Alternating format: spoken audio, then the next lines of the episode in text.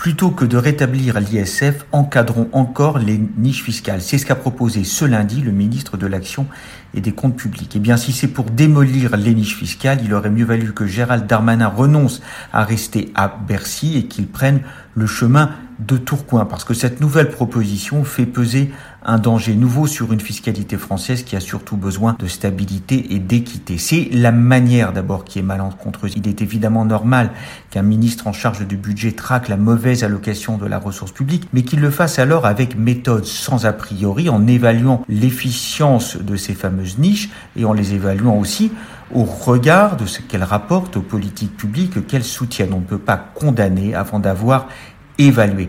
Il y a pire, c'est que le ministre des Comptes publics fait une égalité pernicieuse au fond, et cette égalité, c'est niche égale riche.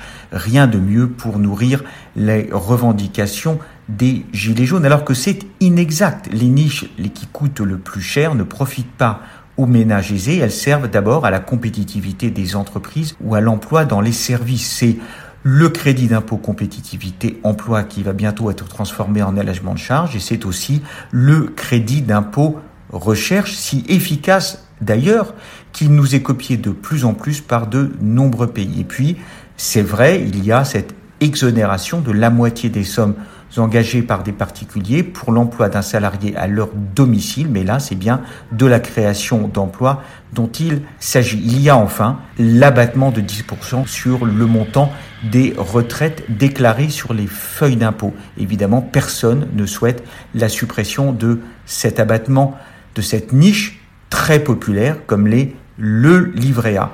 La véritable équité fiscale, elle commande donc non pas de s'attaquer à ceux qui bénéficient de compensations à due proportion de leur contribution, mais elle consiste à résorber d'abord cette exception française par laquelle 40% de ménages seulement payent l'impôt sur le revenu, et ça, c'est la première des niches fiscales.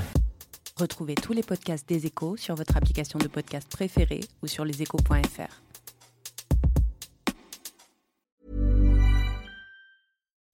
When you make decisions for your company, you look for the no-brainers. If you have a lot of mailing to do, stamps.com is the ultimate no-brainer. Use the stamps.com mobile app to mail everything you need to keep your business running with up to 89% off USPS and UPS. Make the same no-brainer decision as over 1 million other businesses with stamps.com. Use code PROGRAM for a special offer. That's stamps.com, code PROGRAM.